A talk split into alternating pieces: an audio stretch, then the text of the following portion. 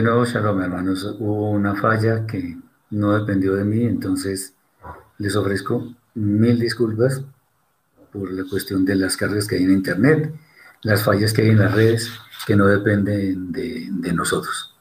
Esperemos que en este resto de transmisión no haya ninguna caída en el sistema.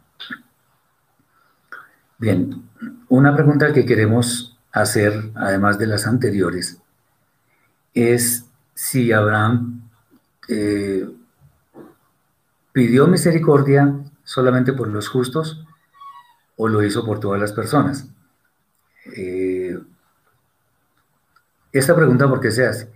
Hay muchos, muchas personas que también están, digamos, como pendientes de pedir por todo el mundo, etc. lo importante es entender que Abraham solamente intercedió por los justos. Eh, pues él tenía clarísimo que el, mensaje del cielo daba a entender claramente que no iba a haber ninguna misericordia para los impíos, para los que conscientemente cometían eh, tantas, tantos pecados, tantas aberraciones. El juicio era, estaba decretado y era inminente. Yo no sé si alguna vez ustedes vieron, yo vi una película un poquito divertida que se llama, se llama Todopoderoso y es con Jim Carrey. En esta película eh, supuestamente Dios le da el poder para hacer su papel. Y a mí me llamó solamente la atención una cosa, fue al final cuando Dios le dice al protagonista que le hiciera una plegaria. Y entonces él empieza a decir cosas como la paz del mundo y no sé qué. Y a mí me pareció, me pareció como interesante porque eh, él dijo, sí, eso está bien como para un reinado de belleza, creo que fue algo así, para los que están concursando en mis universos, no sé, bueno, eso es lo que, algo así parecido.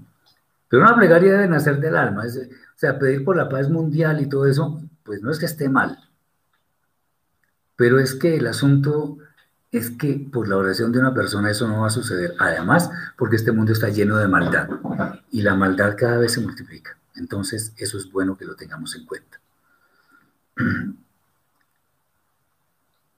Abraham entendía eso y no quería la muerte de los justos,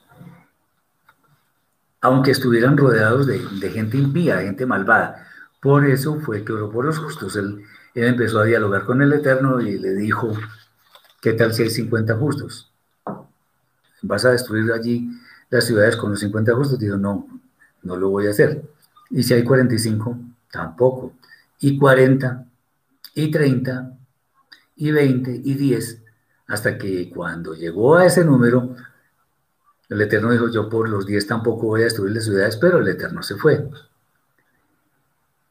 Eh, es bueno que entendamos, sobre todo en este, en este tema, que las plegarias nuestras son escuchadas cuando corresponden con la voluntad del cielo. Nosotros no debemos poner los ojos en cosas pasajeras y mundanas, porque eso pues genera eco en el cielo, o sea, pedir por cosas que, son pasajeras, no.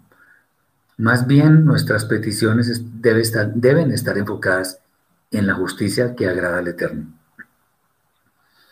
Ahora, otra pregunta que tiene que ver con esta, y es, ¿por qué el Eterno no quiso escuchar a Abraham? O sea, no quiso seguir escuchándolo. Porque obviamente el juicio era no tenía reversa, eso ya estaba decretado y no había forma de que el Eterno se echara para atrás. Pero no tanto porque el Eterno no cambió opinión o cosas de ese estilo, sino porque la maldad de esas ciudades había llegado al colmo y era necesario hacer juicio, como en realidad ocurrió. De hecho, Abraham fue escuchado porque solamente salieron vivos de esa ciudad Lot, su sobrino y sus hijas, ni siquiera la mujer de, Lot. Al no haber ni siquiera diez justos, como el Eterno estuvo hablando con Abraham, pues no tenía sentido dejar que esas ciudades siguieran en pie. Eh, obvio que nosotros debemos, así como dice Rab Shaul en la primera carta a los tesalonicenses, debemos orar sin cesar, orar sin cesar en todo momento, por las personas buenas, por las personas, nuestras familias, etc. Pero no orar porque sí, sino orar porque hay un propósito, en que los justos sean salvos, en que los justos tengan la entrada a la vida eterna, eso sí. Eh, tengamos en cuenta que si el Eterno va a hacer un juicio, entonces no podemos pretender que con una oración nuestra ese juicio sea echado para atrás. Eh, es como cuando, por ejemplo,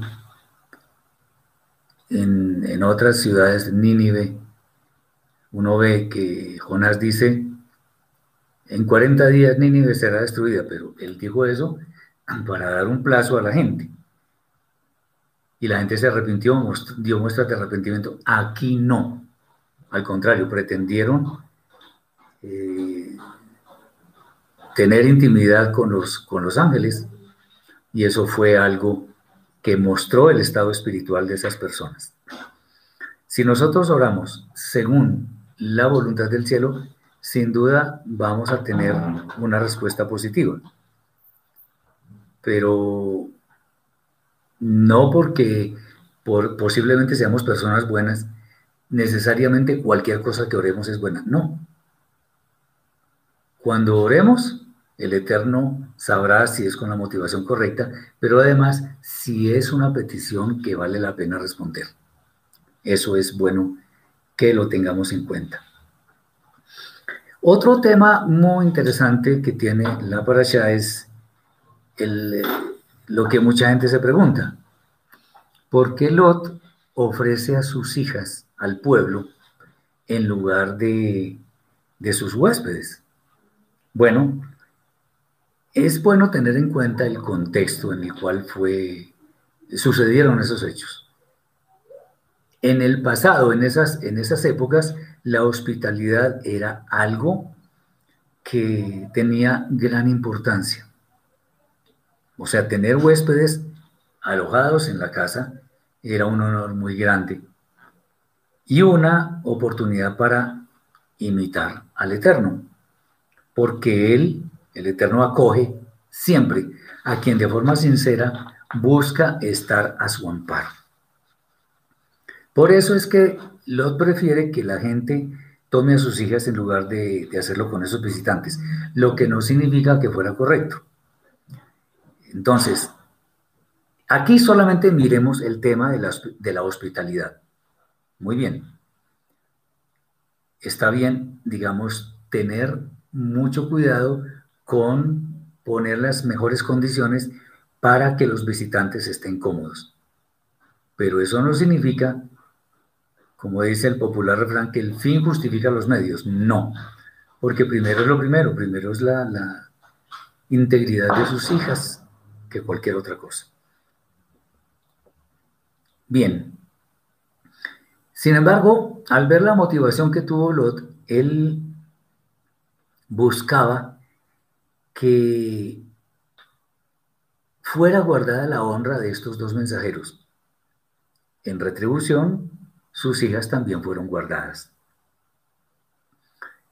Una cosa que siempre he comentado es que la Torah no muestra héroes en, ninguna parte.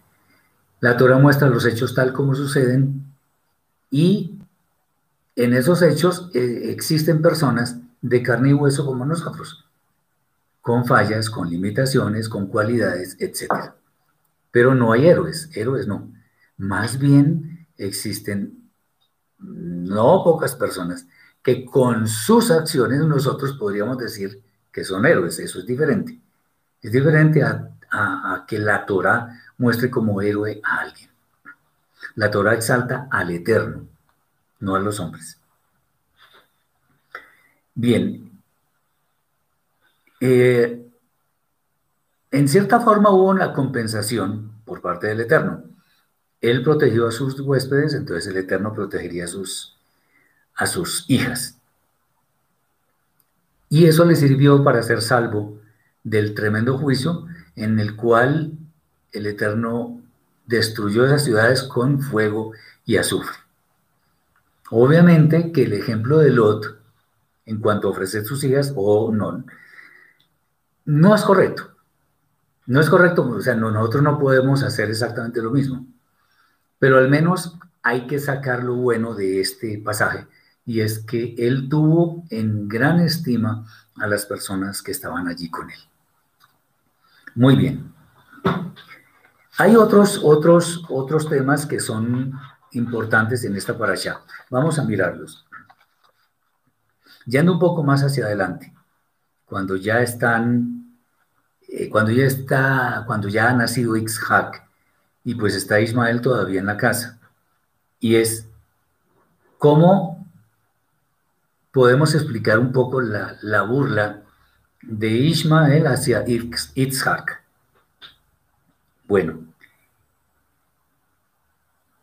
es bueno saber que Itzhak fue la persona eh, en, en, la cual habían de residir todas las promesas referentes a la simiente de Abraham. Eso es claro, eso lo leemos, no deberíamos tener ninguna duda.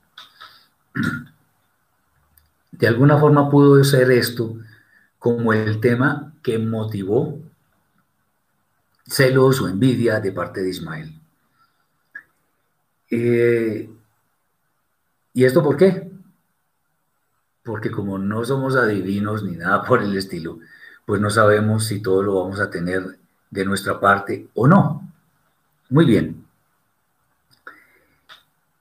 Eh, los hombres de antaño, especialmente Abraham, Isaac, Jacob, todos los patriarcas, etcétera, eran personas muy justas, muy justas pero no eran infalibles. Y por ello cometían errores. Abraham cometió errores, Isaac también, Jacob también, Joseph, todos cometieron, Moshe también cometió errores. Ok. El asunto es muy claro. Si nosotros no tenemos un rumbo en torno a lo que queremos hacer, como sucedió con Ismael, pues vamos a tener muchos problemas porque el cielo no va a estar a favor nuestro. Eh, ahora, hay algo importante. Y es que para poder, digamos, ambicionar la, lo que iba a tener Itzhak, es bueno entender cuál es el trasfondo de esa burla. De acuerdo con algunos sabios, uno de ellos Rashi, por ejemplo, la, palabra que, dice allí burlarse es sajek o metzahek.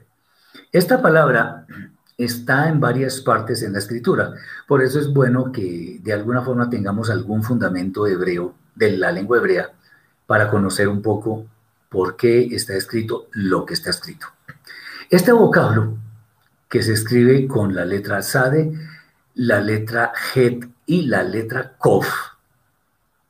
Eh, de alguna forma, tiene, aparece en varios pasajes. Una, cuando dice eh, la Torah que el pueblo se levantó y empezó a divertirse con motivo del becerro de oro. Muy bien, ese divertirse es diversión idolátrica por razones obvias. Entonces, en cierta forma, lo que buscaba Itzhak era desviar hacia la idolatría, perdón, Ismael, desviar a la idolatría a Itzhak. También hay otra parte donde aparece la palabra divertirse o algo así, la palabra tzahek, y es cuando eh, Itzhak estaba como jugueteando con, con Rivka, estaba teniendo relaciones sexuales. Eh, aparece ese vocablo. Qué interesante porque eso apunta hacia otra realidad. ¿Qué realidad? Que quería, en cierta forma, abusar sexualmente de Isaac. Entonces van dos, diversión idolátrica y abuso sexual. La tercera es, no es tan clara, pero la palabra en alguna tiene una variación. Cuando los soldados de David estaban practicando eh, lanzar sus armas contra el enemigo. Si lo traemos a este contexto, ¿a qué se está refiriendo eso? Se está refiriendo a asesinato. O sea que estamos hablando diversión idolátrica, eh, inmoralidad sexual y finalmente asesinato. Algunos sabios, no podemos decir que todos, concluyen que de acuerdo con esto, como Sara, dicen ellos que era profetisa, entonces vio esa realidad en el futuro y consideró que era impropio que Ismael se quedara en la casa, razón por la cual le dice a Abraham que sacara a Agar con su hijo. Seguramente hubo problemas entre Abraham y Sara porque él era el primogénito de Abraham. Pero recordemos que el Eterno se le apareció en sueños a Abraham y le dijo, haz como dice tu mujer. Importante escuchar a la esposa. Esto es también una, algo que viene como añadido para nosotros. Importante escucharla. Entonces, Abraham no tuvo más remedio que hacer como eh, dijo su esposa, porque ella tenía la razón. Eh, las promesas del Eterno eran muy atractivas y seguramente eh, Ismael vio eso, pero las promesas eran para Isaac y el Eterno se sostiene en eso, entonces es bueno que lo tengamos en cuenta. Me dice, a ver, Carla, me saludas, me llamo Mía Agostina Muriel, soy de Argentina. Mucho gusto de tenerte por acá. Eres bienvenida todas las veces que quieras. Bien, en el tema, en el tema de, de la salida de Ismael con Agar, es bueno que lo veamos en su justa dimensión. No especulemos mucho, pero razón tenía Sara para alegar que la sierva de ellos, que era Agar, no podía estar más en casa con Ismael, porque era un peligro. Y es más, démonos, demos démonos cuenta que muchos de los grandes problemas que existen hoy son por causa de los enfrentamientos entre el pueblo de Israel y los palestinos, los árabes, etc. Eso viene desde esas épocas. Bien, entonces, eh, sabiendo un poco del trasfondo hebreo, podemos entender las razones por las cuales debía irse eh, Agar con su hijo. Es bueno tener en cuenta que Ismael, siendo el primogénito, pues Abraham tenía algún sentimiento muy, muy grande por él, su primogénito, por supuesto, en la carne, eso sí, pero debía tener un sentimiento y sin duda hubo algún, alguna, alguna discusión fuerte además. Por eso el Eterno le dice a Abraham, haz como, como dice tu esposa. Muy bien. Ahora hay un, este es un tema que, me parece importante que lo tratemos y es, ¿a qué se debió la prueba que tuvo Abraham de ofrecer o de tratar de ofrecer a, a, Isaac, su hijo, en holocausto? Bueno, el, el tema de una, de una vida justa tiene que ver específicamente con la obediencia. Cuando hay obediencia, el Eterno mira con agrado la vida de la persona y seguramente le da muchas bendiciones, entre ellas la mayor que es entrar a la vida eterna, cuando una persona hace lo que es justo.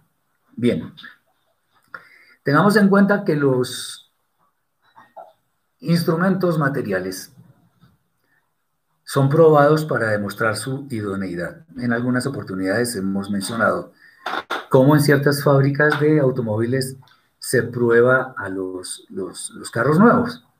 Tiene que demostrar que son eh, seguros, confiables.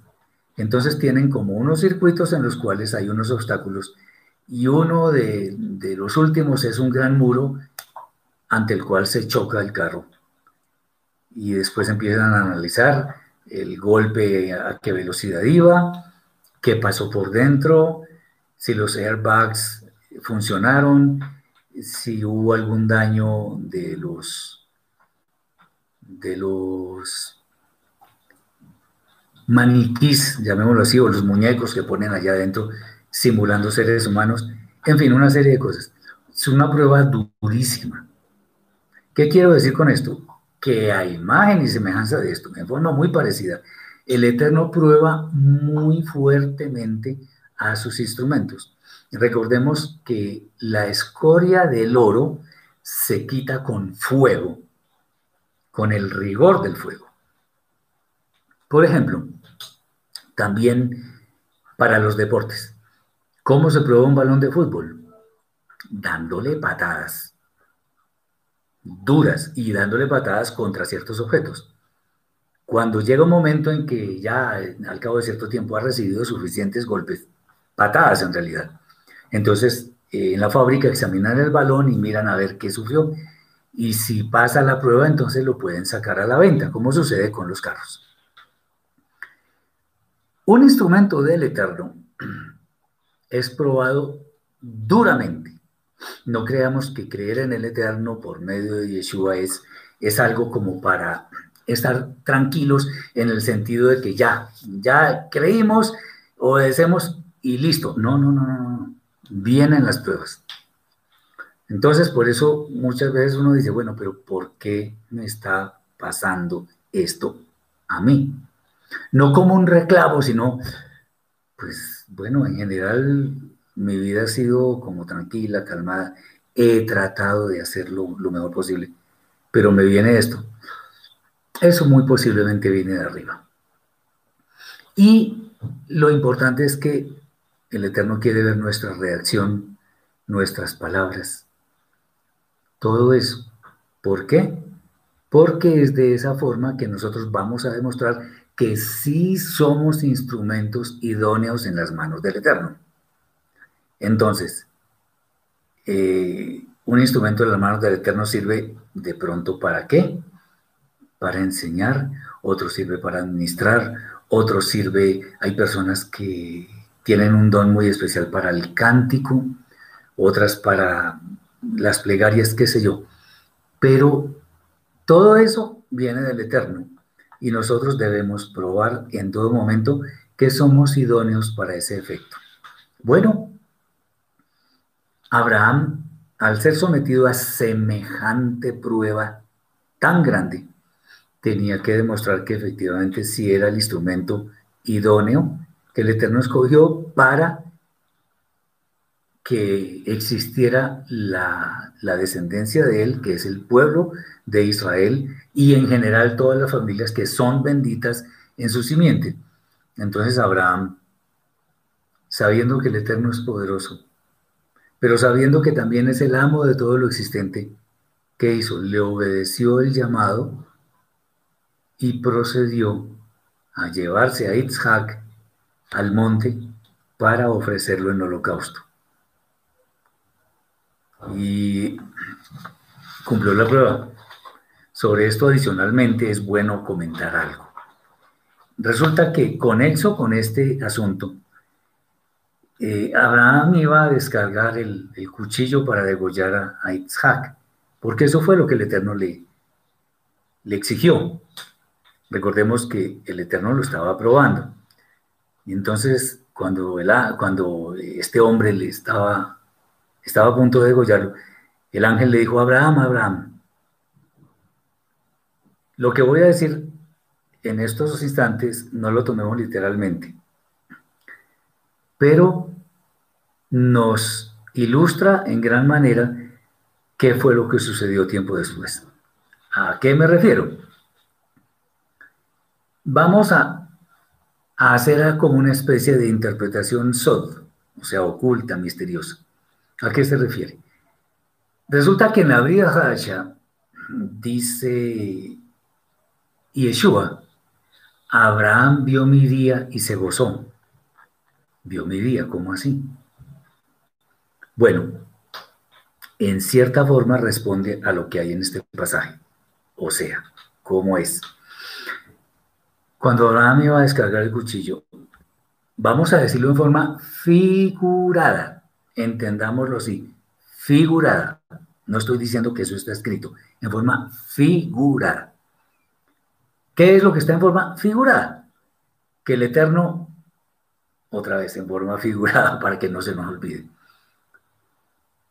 cuando Abraham iba a degollar a Isaac, el Eterno le dijo, no, no, no, no, Abraham, no, no, es que ya me acordé, otra vez, esto es en forma figurada, me acordé que Isaac no es la ofrenda que yo voy a exigir.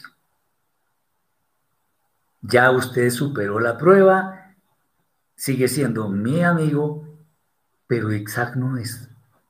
Así que a usted lo voy a bendecir y todo el asunto pero él no va a ser la ofrenda. La ofrenda va a venir después. ¿Con quién? Con Yeshua. ¿Qué dice allí la, escritura? Que Abraham, después de que el ángel lo detuvo, le dijo, no, no, no, no, no, no, no. Vio un carnero enredado por sus cuernos. Entonces ya en el judaísmo dicen que él le sacó los cuernos y uno de esos lo convirtió en shofar y tocó el shofar. Bueno, eso no está escrito, no podemos asegurarlo pero vio un sustituto. Eso sí me gusta mucho. Ustedes se imaginan que Abraham iba a degollar, iba a matar a su hijo y el ángel lo detenga. Yo me imagino que descansó, se puso feliz, se gozó, porque además había un sustituto allí. Acordémonos que Yeshua y espero que lo sepamos valorar suficientemente. Sin tener por qué ser nuestro sustituto, aceptó serlo. Él no pecó, él no tenía por qué pasar por todo eso. Al pasar por todo eso estaba aceptando ser el sustituto. El Eterno nos iba a ejecutar a todos con cuchillo, estoy hablando en forma figurada, y resulta que el carnero enredado por los cuernos era Yeshua. El carnero era inocente y Yeshua también. Entonces, es una bendición que nuestro Santo Maestro haya sido el sustituto para que nosotros no fuéramos a una muy segura muerte eterna. ¿Por qué estoy diciendo esto? Porque cuando Yeshua dice, Abraham vio mi día y se gozó, muy posiblemente era esto. Abraham vio la grandeza del Eterno cuando le dijo, no, Isaac, no, tranquilo, ya. Además, de, todas maneras, Abraham sabía por fe que si el Eterno había prometido, él cumplía. Le dijo, en Isaac te será llamada descendencia. Tú sabrás. Bueno, la dio. Y estaba el carnero enredado y fue el que él ofreció. Como Yeshua fue ofrecido por nosotros como nuestro sustituto. A mí personalmente me emociona muchísimo esto, porque nosotros estando tan perdidos en nuestros pecados, tenemos la oportunidad de acceder a la vida eterna por el sustituto que fue Yeshua, nuestro Mashiach. Espero que esta enseñanza haya sido de gran bendición para la vida de ustedes. Me disculpo de nuevo, aunque no fue mi culpa, pero me disculpo por la interrupción que hubo en la transmisión, que se debió única y, exclusivamente a las a, internet, que a veces tiene fallas y está bien, no hay problema, no vamos a cuestionar nada. Sucedió y ya que haya mucha bendición en este Shabbat que ya empieza, que el Eterno inunde sus vidas y las de sus familias de grandes bendiciones materiales y espirituales. Que tengan un bendecido día y espero que podamos vernos, esta vez sin interrupciones, mañana a la una de la tarde, eh, con la segunda parte de la carta a los hebreos. Shabbat Shalom y bendiciones a todos.